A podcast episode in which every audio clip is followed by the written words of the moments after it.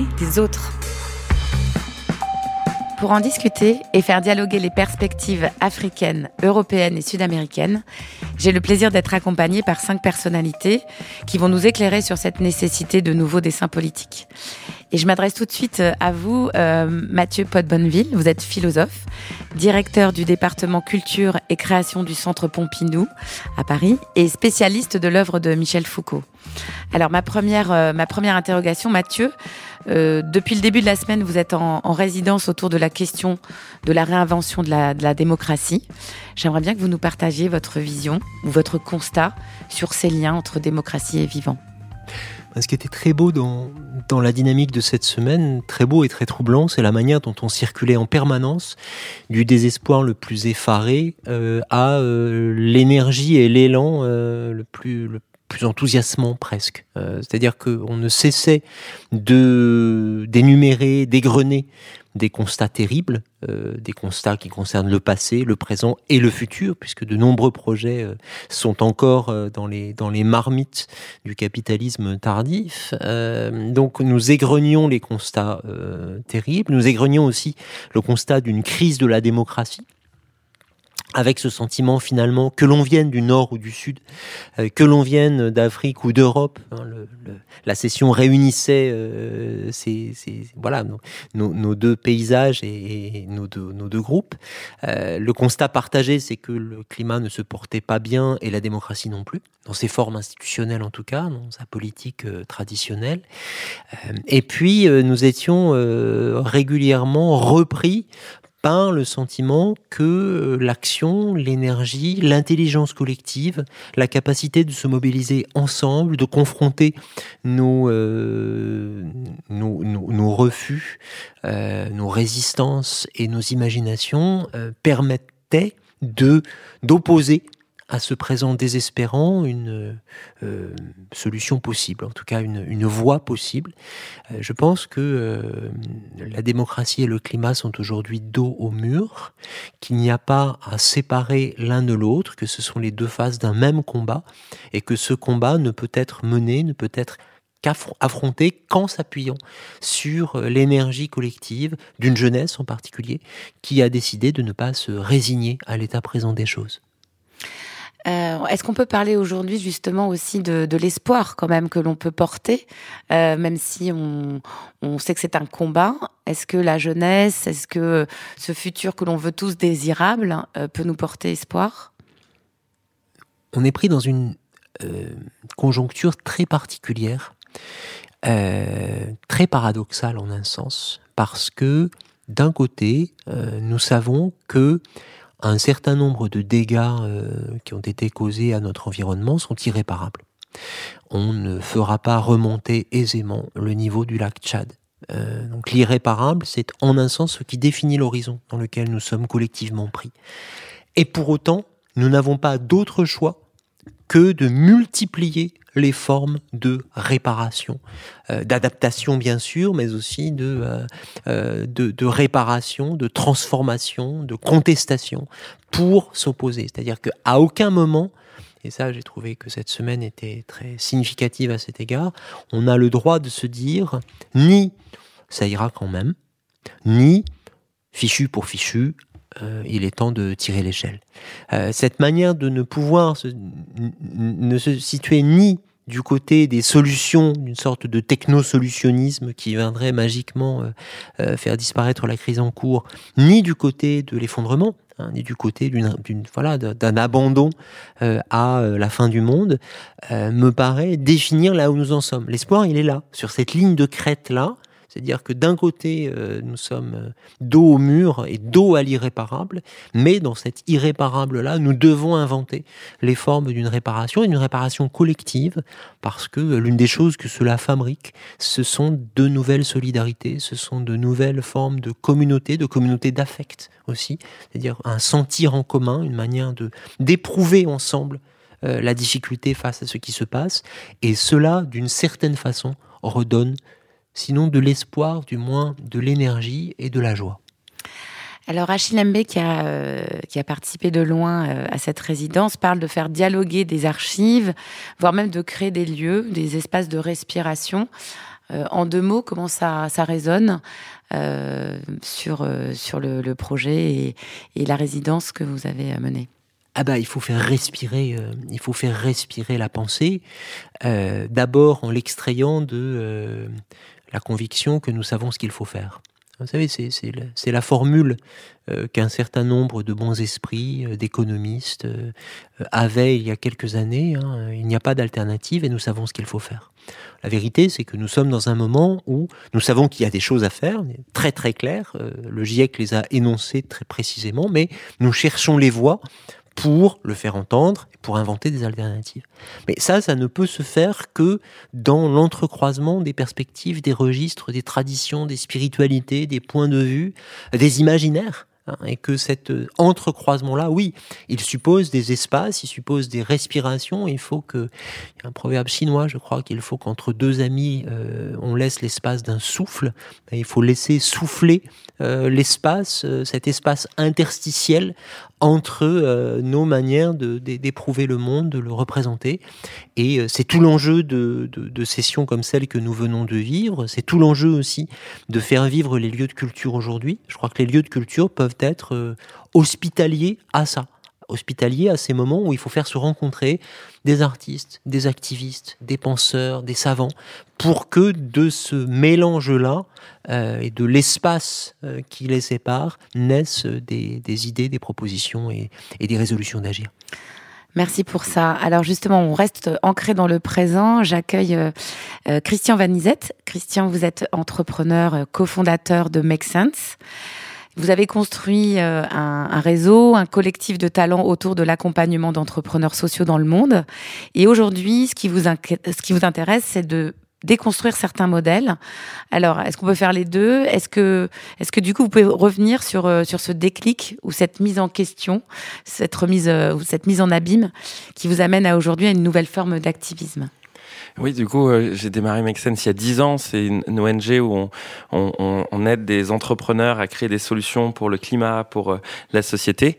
Et en fait, de créer ces solutions alternatives, c'est génial. Mais en allant à la COP euh, du coup la dernière à Glasgow, euh, je me suis rendu compte que pendant qu'on crée euh, ces solutions, il y a quand même des, projets qui n'ont plus lieu d'être en 2022, qui, sont des mastodontes, par exemple, de continuer à investir dans des, milliards dans des projets d'oléoducs et de nouveaux projets fossiles. quand on regarde la taille de ces initiatives, elles diminuent pas, alors qu'on connaît maintenant la crise climatique. Et donc, juste créer les solutions et les alternatives ne suffit plus. Il faut aussi mettre le paquet pour arrêter ces projets. Et c'est pas tant des histoires d'opinion que de, de science. Euh, on a parlé du, GIEC, euh, Mathieu l'a souligné, ben, les recommandations sont super claires. La première des priorités, c'est plus de nouveaux euh, projets pétroliers et gaziers. Ça ne veut pas dire plus de pétrole dès demain, parce que le temps que ces projets se fassent, ce sera dans 10 ans. Ça veut dire qu'il faut commencer à en sortir dès maintenant. Et du coup, ben, comment, dans l'époque où on vit, il reste 3 ans pour commencer à infléchir la courbe des émissions carbone. moi, j'ai qu'une seule envie, c'est d'avoir aucun regret d'ici 3 ans, de me dire j'ai tout donné pendant le temps où euh, il y avait le maximum à faire. Et du coup, c'est une remise en question, non pas ben, de, faut continuer à faire ce qu'on fait avec Make Sense, mais ensuite j'ai décidé de m'engager sur euh, ben, essayer d'arrêter les, les, nouveaux projets fossiles et les bombes climatiques. Il y a un article du Guardian qu'on a cité, il y en a 420 euh, dans le monde. Si elles voient le jour, et il y en a énormément de ces mastodontes qui, qui se jouent maintenant dans les deux ans à venir, si elles voient le jour, on est à plus 3, plus 4 degrés. ce qu'on a ressenti là comme changement depuis les dix dernières années, c'est un changement de plus 0,1 euh, degré. et donc du coup, en fait, chaque demi-degré, chaque degré compte. Et il y a quelque chose qui est quand même affolant, c'est que quand on regarde les indices de la bourse, on regarde les dixièmes et tout. Et par contre, quand on parle de changement climatique, on parle 1 euh, degré 6, 1 degré, 2 degrés 7 et tout, comme si ça voulait rien dire. Mais ça veut dire des centaines de millions de personnes qui vont avoir une vie radicalement différente. Et le truc qu'on a appris cet été, c'est quand même que euh, moi, je viens de Tahiti. Et même si on dit souvent, bah voilà, il y a la montée des eaux, c'est des endroits comme ça qui vont souffrir. Eh ben, l'été qui a été vécu en Europe, ça avait l'air d'être beaucoup plus apocalyptique que ce que ma famille vit en ce moment à Tahiti. Donc peut-être qu'à long terme, c'est le problème, mais en Europe, tout de suite, on voit les effets de ce changement. Et donc, il y a à la fois un effort de solidarité euh, vis-à-vis, ben, par exemple, sur ce projet de pipeline ECOP, c'est en Ouganda, il y a des espaces démocratiques très faibles, et c'est là où c'est lié à la question démocratique. Donc, il y a des choses qu'ils peuvent pas faire, les activistes climat là-bas. Et que comme c'est une entreprise française, par exemple dans ce cas-là, qui crée ce pipeline, on a une responsabilité, un devoir de solidarité avec ces actifs, mais on le fait aussi pour nous-mêmes, euh, parce que un projet, par exemple, de pipeline, cet oléoduc de 1400 km qui s'appelle ICOP, c'est 10% des émissions carbone de la France en un seul projet. Et donc, du coup, on peut tous euh, prendre nos vélos et tout, mais si en parallèle, on laisse faire des projets comme ça, on, ça va pas faire avancer les choses. Et donc, c'est vraiment cette question de il faut donner le paquet, il faut y aller. Quel est le plus impactant qu'on puisse faire? Et euh, moi, j'ai décidé du coup de m'engager sur ces euh, enjeux-là parce que c'est la priorité de ce que disent les scientifiques. Et du coup, euh, moi, je crois en la science et je trouve que toutes les personnes et les grandes entreprises pétrolières qui continuent, c'est comme si en fait, alors qu'elles fonctionnent à cause d'une technologie et de la science qui est quand même très vieille parce que ça a été inventé euh, des siècles derniers. C'est un peu une technologie old school, quoi. Euh, ben en fait, euh, c'est marrant de voir qu'ils écoutent pas et respectent pas la science. Et c'est là où l'appât du gain et des profits et de continuer à, faire autant d'argent qu'on puisse euh, au maximum, euh, c'est un peu comme l'industrie du tabac, quoi. Il y a quelques temps, on essaye par tous les moyens de faire en sorte de retarder l'inévitable. Sauf qu'en retardant l'inévitable trop loin, ben on crée de plus en plus de choses qui deviennent irréparables. Et donc c'est vraiment un combat sur le temps euh, qu'il faut gagner. Et euh, la question, c'est pas euh, est-ce qu'on va sortir des énergies fossiles, c'est comment est-ce qu'on fait pour en sortir le plus rapidement possible pour avoir le moins de choses à réparer? Merci Christian. Dernière petite précision sur le, projet dont, tu faisais état ICOP. Est-ce que tu peux nous dire où vous en êtes et, et comment vous travaillez en coopération justement avec plusieurs pays? Euh, puisque c'est un peu aussi le sujet d'aller plus vite, donc d'être plus efficace. Donc cette thématique aussi euh, peut nous intéresser sur euh, regard. C'est super, intéressant. Sur ICOP, il y a des, dizaines d'ONG qui s'engagent et ça lie les questions de démocratie et de climat de plusieurs manières. C'est qu'en fait, il y a du coup des pays où se passe le pipeline qui sont pas des, vraiment des démocraties et donc du coup les espaces de protestation ou autres sont limités pour les activistes là-bas. Et du coup, ça nous demande à nous d'utiliser les espaces démocratiques qu'on peut avoir dans les pays où il y a ces entreprises pétrolières qui fabriquent ces projets, ou alors les banques qui les soutiennent. Euh, comment est-ce qu'on mobilise et on utilise la démocratie et les espaces, même si elles sont imparfaites, pour essayer d'empêcher ou de retarder ces projets? Et donc sur ICOP, ce qui est super intéressant, la stratégie de la coalition Stop ICOP, vous pouvez aller regarder sur le site internet, il y a plein d'ONG qui sont engagées. Il y a l'ONG de Greta, il y a celle du pape pour l'environnement, il y a des ONG pour la finance durable, ainsi de suite. Euh, c'est une stratégie où on met la pression sur les banques pour qu'elles refusent de financer ou d'assurer euh, le projet de pipeline. Et du coup, il y a 25 banques qui sont désengagées, il y a 11 assureurs qui ont dit non. Donc, les entreprises pétrolières ont du mal à trouver des, financements pour faire en sorte que ce projet-là se passe. Mais toutes ces méthodes qu'on utilise dans tous les pays, euh, en fait, c'est compliqué. Par exemple, ben, il y a des partenaires chinois dans ce projet. Vous pouvez pas faire les mêmes choses en Chine ou sur les banques chinoises parce qu'il n'y a pas les mêmes espaces démocratiques. Et donc, c'est là où les deux climats, les deux questions de climat et de démocratie sont hyper liés. C'est qu'en fait, ça va être impossible de résoudre la crise climatique euh, quand c'est des régimes qui s'en foutent de ce que pensent les gens dans leur pays. Et du coup, parce qu'il n'y a pas cet échange via la démocratie. Et donc, c'est ce combat de enfin, qu'il faut pas que la démocratie gagne du terrain. C'est-à-dire plus la démocratie va perdre du terrain, plus ça va être compliqué euh, de livrer les batailles qu'on a besoin de mener pour euh, lutter contre le changement climatique. Et donc ça, ça c'est un peu pour pour ça que ouais, c'est vraiment les, les, deux sujets sont hyper liés et c'est pour ça que cette euh, résidence était super enrichissante. Merci Christian. Alors Aïssatou Diouf, vous êtes activiste pour l'environnement et militante climatique, euh, chargée de plaidoyer de l'ONG Enda Energy et vous êtes basée à Dakar. Alors Aïssatou, moi j'aimerais juste que vous réagissiez à ce que vous venez d'entendre et que vous nous disiez en plus, après ça, comment vous agissez-vous pour la démocratie en Afrique? Quand j'écoute euh, Christian et, Mathieu, cela démontre que l'on se trouve au nord dans des pays dits développés, ou moi qui viens du Sénégal, dans un pays en, voie de développement, on se pose les mêmes questions sur ce qu'est la, démocratie, euh, les rapports entre le vivant ou les vivants et, et la démocratie. Et euh, dans un contexte d'urgence climatique, je pense que ce sont des questions euh, essentielles que nous devons nous poser. Surtout moi qui viens d'un pays et d'un continent qui est responsable de moins de 4% des émissions globales et qui expérimente l'ensemble des impacts de ce dérèglement climatique, les sécheresses, les inondations, des communautés qui se déplacent. Et je pense qu'on parle d'immigration, les gens pensent, euh, les gens qui se déplacent du sud vers les pays du Nord, mais la, migration, elle est déjà à, l'intérieur des pays africains où les gens se déplacent parce que ils vivent, par exemple, au Niger où la sécheresse fait que les agriculteurs ne peuvent plus cultiver et qu'ils vont aller vers d'autres pays et certainement laisser leur cœur de métier pour aller faire autre chose parce que euh, l'urgence climatique ou les impacts du changement climatique sont tels que ils ne peuvent plus continuer à exercer les métiers qu'ils faisaient euh, auparavant. Donc quand je les écoute, je pense qu'aujourd'hui c'est une question existentielle. On ne peut pas penser aujourd'hui la démocratie sans relier cela aux questions climatique et aux questions d'urgence climatique. Parce que je vis dans un continent où des milliards de personnes sont impactées et qu'ils ne sont pas responsables de cela et ils vivent au quotidien avec ces impacts-là et n'ont pas les moyens d'agir, de faire face à, à ces problématiques-là.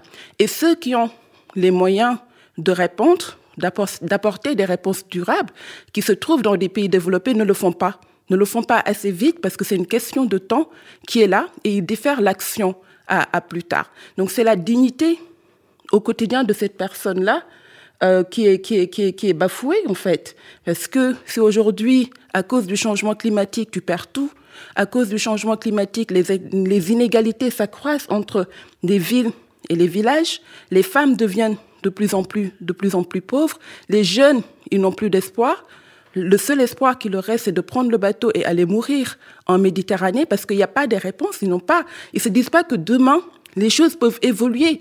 Il n'y a pas cet espoir-là. Donc je pense qu'aujourd'hui, moi, ce que je retiens des trois jours, c'est que nous sommes en train de nous questionner sur la démocratie à l'échelle internationale et de se demander quel type de réponse on peut apporter au niveau de nos territoires pour donner au moins l'espoir à ces, à ces gens-là, à ces communautés-là. Merci Aïssatou. Vous parliez de banque de connaissances locales, euh, peut-être euh, l'écho avec les archives dont nous parlait euh, Achille. Est-ce que aujourd'hui, ça fait partie d'une méthodologie que vous que vous expérimentez, que vous avez dupliquée? Est-ce que vous pouvez nous en dire un petit peu plus? Effectivement, je pense qu'aujourd'hui, quand on parle de lutte contre le changement climatique, on a tendance à invisibiliser tous les efforts qui sont fournis au niveau du Sud, depuis des décennies, c'est comme s'il n'y avait pas de connaissances, c'est comme s'il n'y avait pas de recherche, c'est comme s'il n'y a aucune solution n'a été expérimentée et que ces solutions ont apporté des réponses durables euh, ou ont renforcé la résilience des, communautés. Donc je pense qu'on questionne les archives également, c'est de montrer que les, les communautés, les pays du Sud ne sont pas dans l'attentisme, qu'avec les peu de moyens qu'ils ont, ils ont essayé d'apporter des réponses pour accompagner leur communauté. Je pense que ce travail-là que ENDA a eu à faire, de pouvoir capitaliser sur l'ensemble de ces connaissances-là qui permettaient de connaître quand la saison des pluies va arriver, est-ce que la saison va arriver plus tard, est-ce qu'on aura une bonne pluviométrie, quand est-ce qu'il faut cultiver, euh, comment aider les communautés à s'adapter au changement climatique. Je pense qu'on va questionner ces archives-là, on retrouvera des pépites, parce que ces pépites-là répondent aux, priorités et aux besoins de ces communautés-là et il y a une certaine appropriation. Ce ne sont pas des méthodes qui sont importées et qui ne prennent pas en compte la vulnérabilité des, territoires, euh, ce que les communautés veulent, euh, les capacités des communautés. Donc je pense qu'il est important également de pouvoir capitaliser l'ensemble de ces bonnes pratiques que nous, nous disons que nous mettons dans une banque de connaissances parce que ce sont des connaissances et aujourd'hui voir également comment on peut mixer les connaissances scientifiques avec ces connaissances locales qui ne demandent pas cher pour être, pour être mises en œuvre et qui peuvent jouer un rôle important euh, aujourd'hui pour répondre à ces défis climatiques. Euh, vous aviez un exemple à nous donner, je crois, sur peut-être la thématique euh, de l'alimentation durable et vous avez un, voilà, un, exemple, je crois, que vous vouliez partager. Je pense ce que Christian disait aujourd'hui sur les, sur les fausses solutions, sur la question de la transition énergétique. Je pense que nous, ce que nous essayons de faire quand on parle de questions climatiques, c'est de pouvoir relier ça à, des thématiques qui, font sens à l'échelle locale. C'est la lutte contre la pauvreté, c'est la question de la sécurité alimentaire.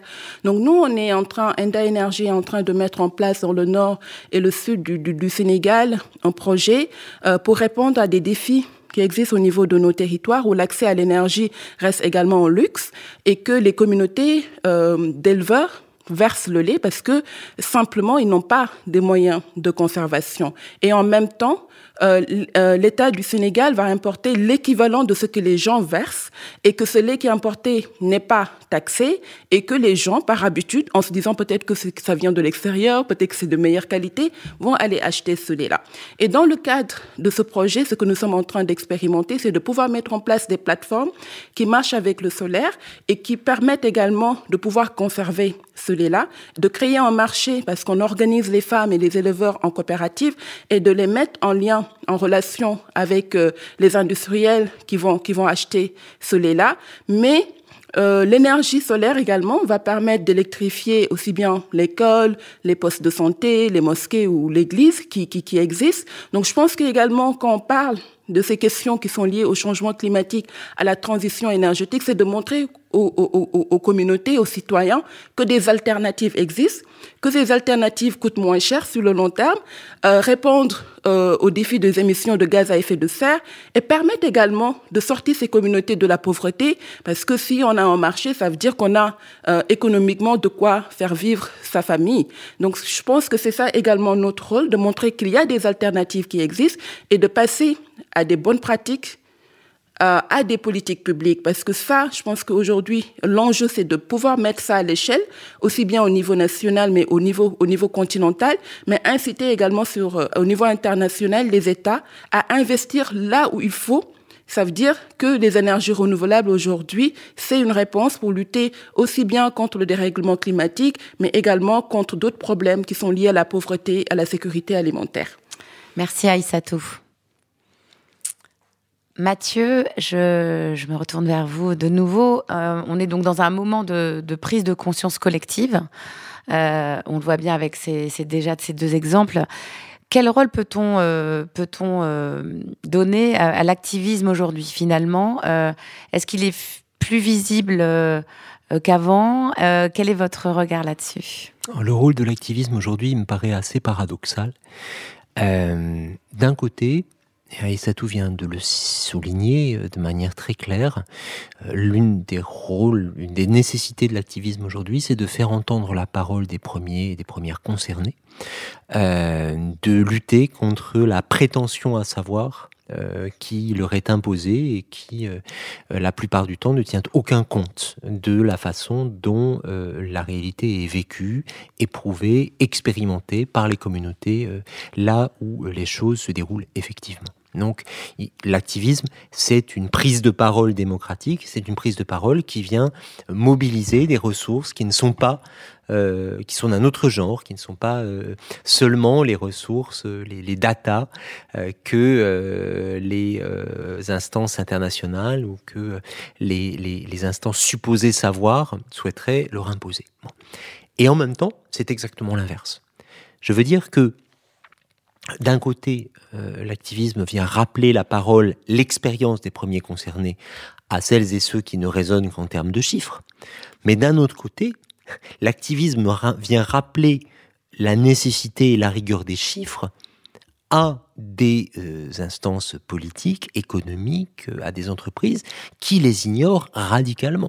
Nous avons cru pendant des années, presque pendant des siècles, que le problème de l'Occident, c'est qu'il calculait c'est qu'il mettait le monde en chiffres et que mettons le monde en chiffres, il enfermait le monde dans un carcan hein, face auquel il fallait faire, euh, jouer euh, les droits de, euh, de l'émotion, du sentiment, de la passion, etc de quoi se rend-on compte aujourd'hui C'est que l'imprévoyance est la règle, l'imprévoyance est reine, et que euh, on a des activistes qui se revendiquent des rapports du GIEC et qui font jouer la nécessité, euh, les conclusions de la science face à des acteurs, euh, Christian le soulignait, qui, qui, ont, qui ont fait de l'innovation technique leur moteur de développement économique, mais dans une négligence absolument coupable et absolument crasse à l'égard des conséquences et des externalités que euh, ces innovations et que ces, que, que ces pratiques impliquaient. Donc l'activisme, c'est à la fois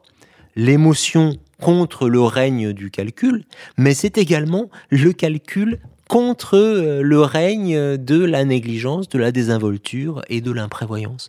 Et puis je crois enfin que euh, l'activisme, il a un troisième rôle aujourd'hui, c'est de rappeler à la dignité du présent On, est sorti, on est sorti d'un moment où on nous disait que nous avions bien le temps, et on entre dans un autre moment où on nous dit qu'il va bien falloir s'habituer. On est passé du futur proche au passé composé. On est passé du ça va nous tomber dessus à c'est fait, c'est fait.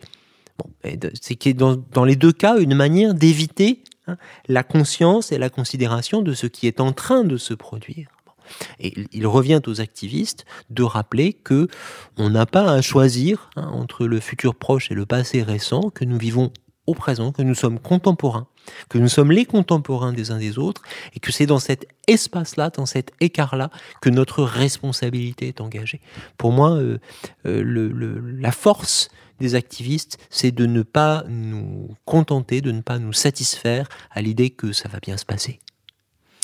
Merci Mathieu. Je me permets une, question parce que j'ai entendu euh, lors d'un des ateliers euh, un des participants dire qu'un activiste seul ne sert à rien, qu'il faut qu'il faut faire faire. Et on a parlé de coopération, on parle de effectivement de, de co-design, de, de, faire ensemble. vous en pensez quoi? Bah, il faut faire ensemble, pas forcément faire faire. Hein. encore que, bien sûr, euh, on n'est on, on pas activiste sans trouver les leviers pour faire agir euh, d'autres, y compris dans des sens où ils ne voudraient pas aller. Hein. C'est la recette de base. Euh, forcer la main, tordre le bras, voilà, encourager dans le bon sens, décourager du mauvais sens, toutes ces choses-là. Mais je crois surtout que l'activisme, c'est une pratique de, du faire ensemble. c'est une pratique de la mobilisation collective. C'est une une pratique de la composition des expertises ou des contre-expertises. Moi, je suis euh, euh, admiratif, extrêmement admiratif de ces expertises forgées sur le tas. Euh, je suis d'une autre génération. Hein. Moi, j'ai fait mes armes dans l'activisme SIDA et j'ai vu, j'ai vu des garçons coiffeurs devenir spécialistes en immunothérapie. Euh, j'ai vu euh, euh, des personnes concernées, directement touchées, des malades, devenir experts de l'affection qui les touchait. Et je vois aujourd'hui des activistes venus d'horizons totalement différents devenir experts de la finance et des enjeux politiques de la finance, s'intéresser à des questions techniques dont personne ne veut entendre parler parce qu'ils savent, parce qu'ils et elles, elles et ils savent que c'est là, que c'est à cet endroit-là que le levier peut être activé. Donc cette intelligence collective, c'est aussi une composition des expertises et c'est une forme, manière de voilà d'inventer le bon mixte ou la bonne intersectionnalité entre euh, les choses que nous savons faire, que nous pouvons faire ensemble. Merci beaucoup Mathieu.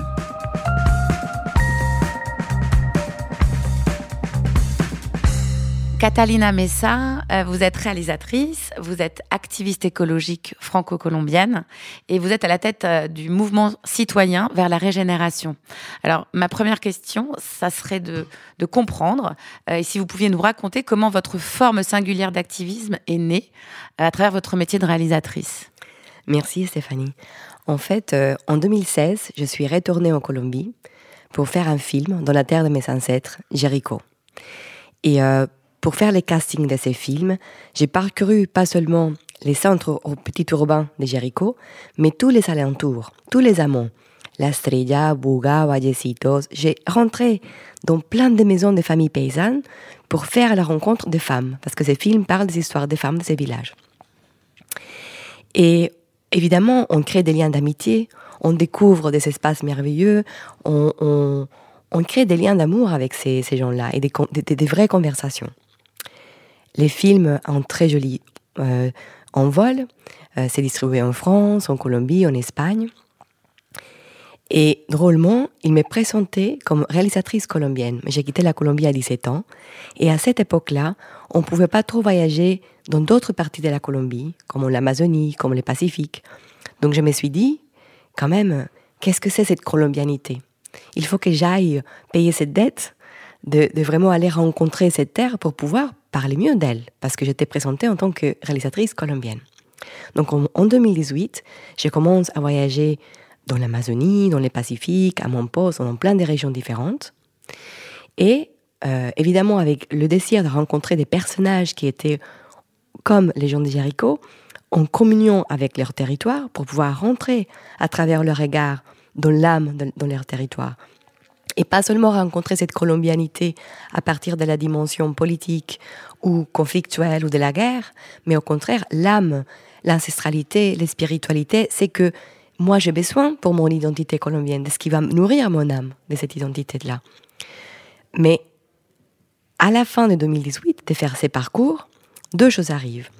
La première, c'est que les paysans d'Yarico m'appellent et ils me disent Kata, il y a une multinationale minière qui veut transformer ces terres, patrimoine euh, culturel du département d'Antioquia dans son district minier pour extraire du cuivre, argent, molybdène et de l'or avec l'argument de la transition énergétique.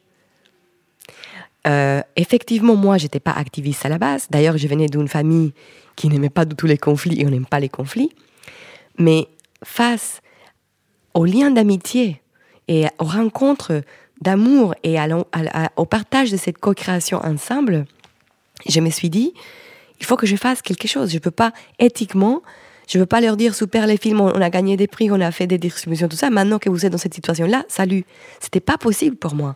En plus, c'était la, terre de mes ancêtres et euh, les montagnes, les oiseaux. j'ai grandi là. Donc, euh, je me suis dit, qu'est-ce que je peux faire? Donc, la vie, elle m'a dit, d'accord. Tu veux parler sur l'onirisme de la terre, la poésie, tout ça? Tu vas voir ce qui t'attend.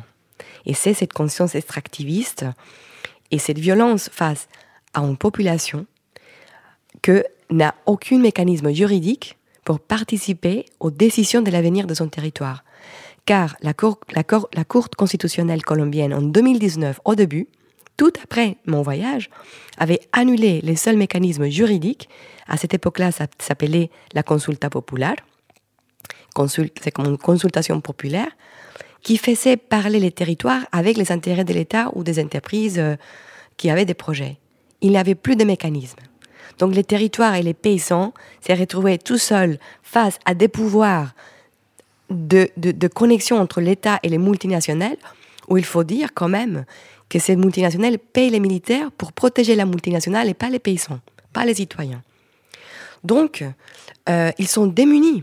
Et pour pouvoir, et, tous les collègues tout à, tout, à l'heure ont dit l'importance des datas scientifiques, ils n'avaient pas les moyens de payer des, scientifiques pour pouvoir relever des datas du territoire et pouvoir défendre leur biodiversité, leur eau, parce qu'ils ne savaient pas ça. On a pu financer ça, mais après un travail titanesque des citoyens et des rassemblements. Donc, c'est d'abord cette émergence-là qui m'a fait agir.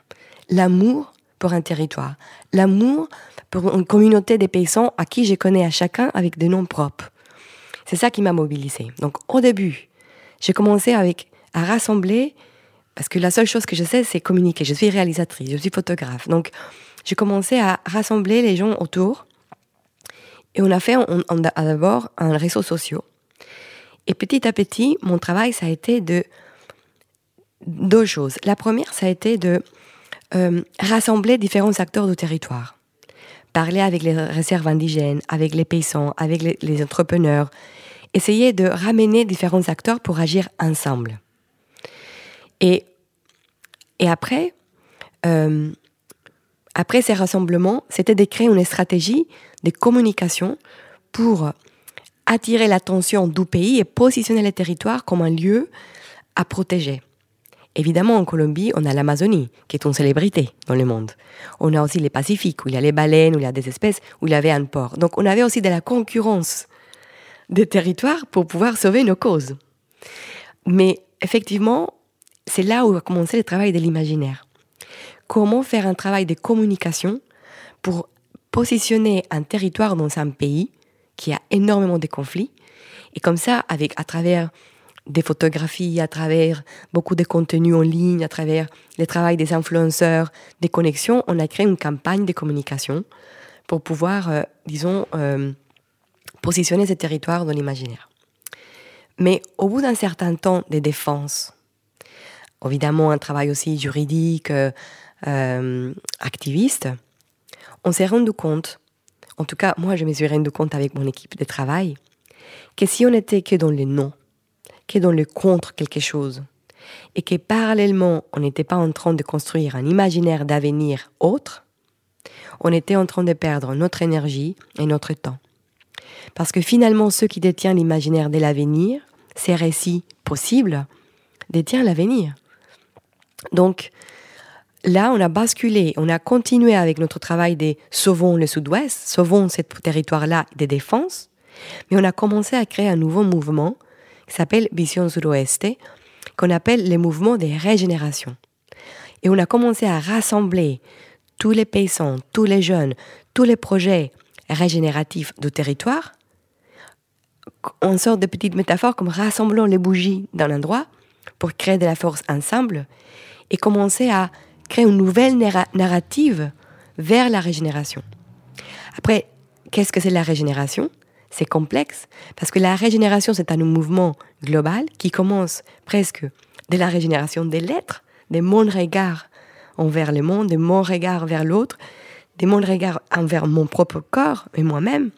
Mais ça peut passer aussi par les renouvellements du sol, la protection de la vie du sol, l'eau, la coopération, l'économie circulaire. Enfin, ça peut devenir des choses très simples comme très complexes.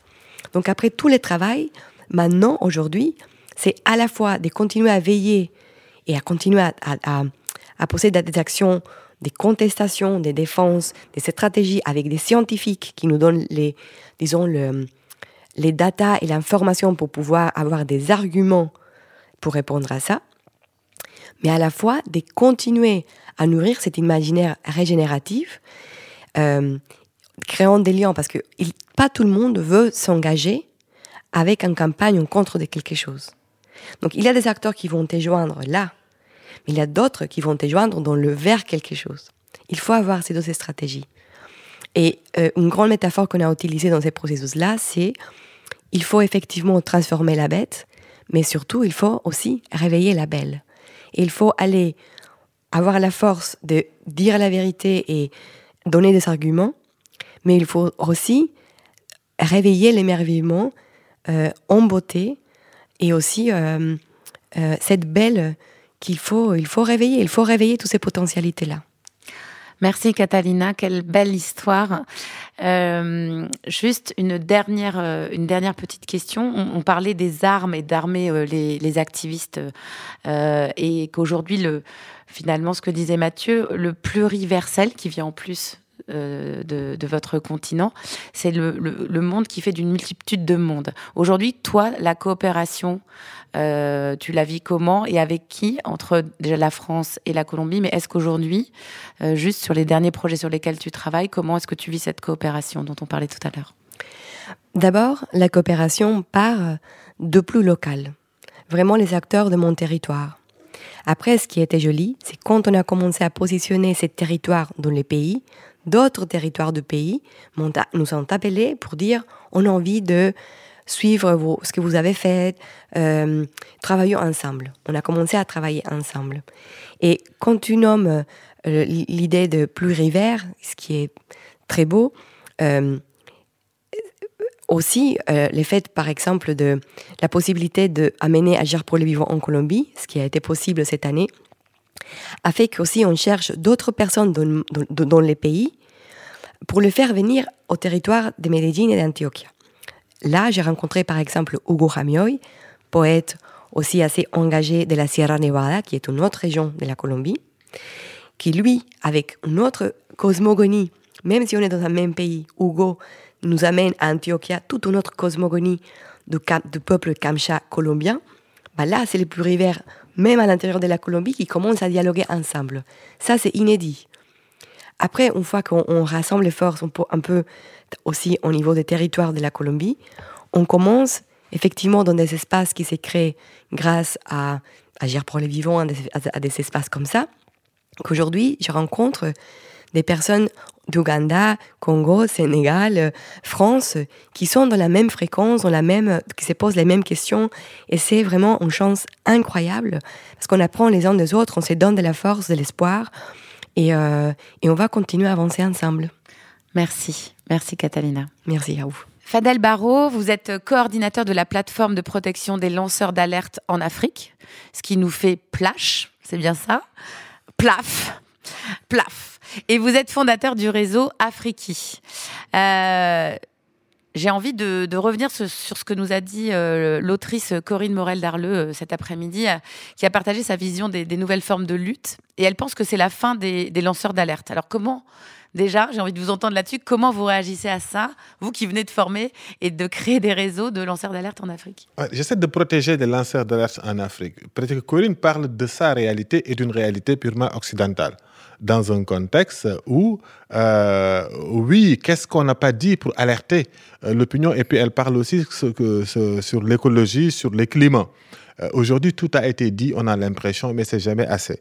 Peut-être que finalement, il manque le dernier tweet la dernière alerte pour que l'humanité se réveille. Il ne faut jamais se décourager de cette dernière alerte qui viendra. Maintenant, il faut comprendre le lancement d'alerte comme on l'entend, comme tous les gens l'ont toujours fait, et lancement d'alerte tel que défini aujourd'hui par euh, euh, l'Union européenne et repris par euh, la plateforme où je, travaille en Afrique, qui veut dire autre chose en fait, qui intéresse les pas que des activistes, mais qui est un moyen mis à la disposition de chaque citoyen pour arrêter les nuisances à l'intérêt général.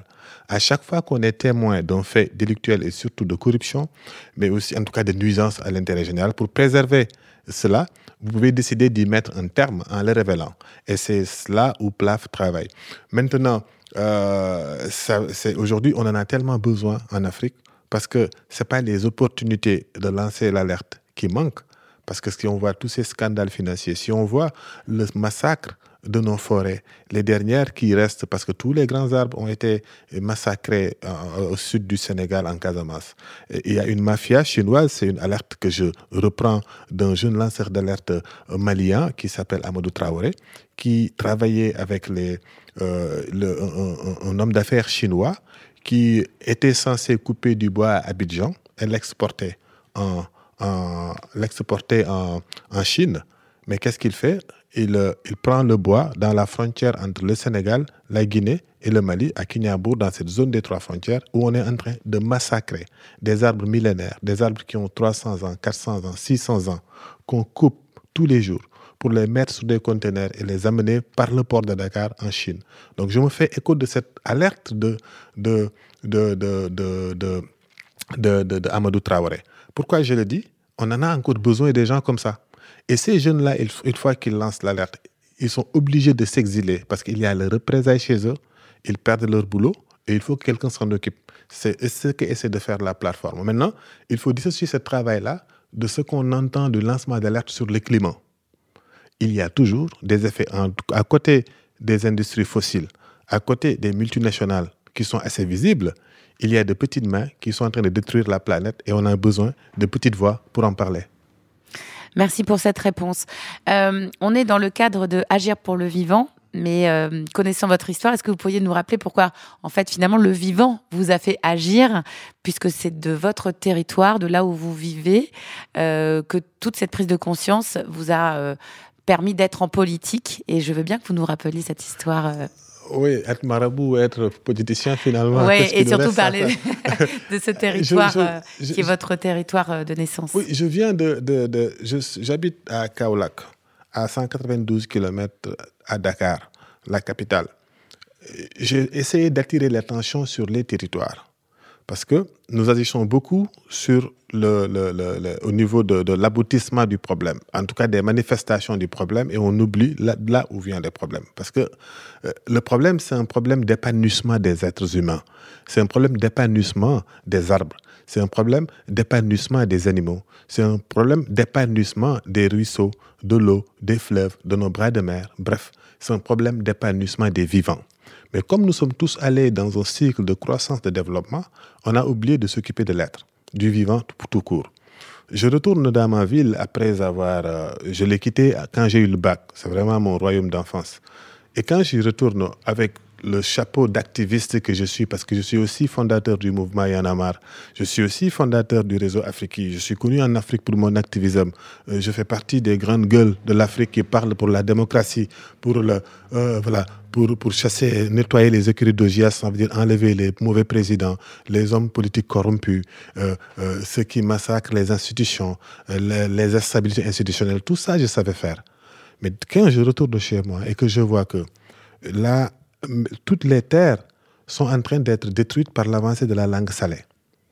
Que toutes les parties qui nous servaient de, de, de, de grenier, parce que c'est là où on cultivait le maraîchage, là où on faisait de la pisciculture, là où on faisait tout ce qui nous permettait de vivre, sont aujourd'hui détruits par l'avancée de la langue salée. Et que je vois que le, le, le, le bras de mer, le Kaolak d'ailleurs, qui donne son nom à le, Saloum, tout le monde connaît le Saloum, mais les gens ne connaissent que la mangrove dans le delta du Saloum. Mais le, delta du Saloum se prolonge dans ma ville, c'est ma ville qui, est la capitale de la mangrove.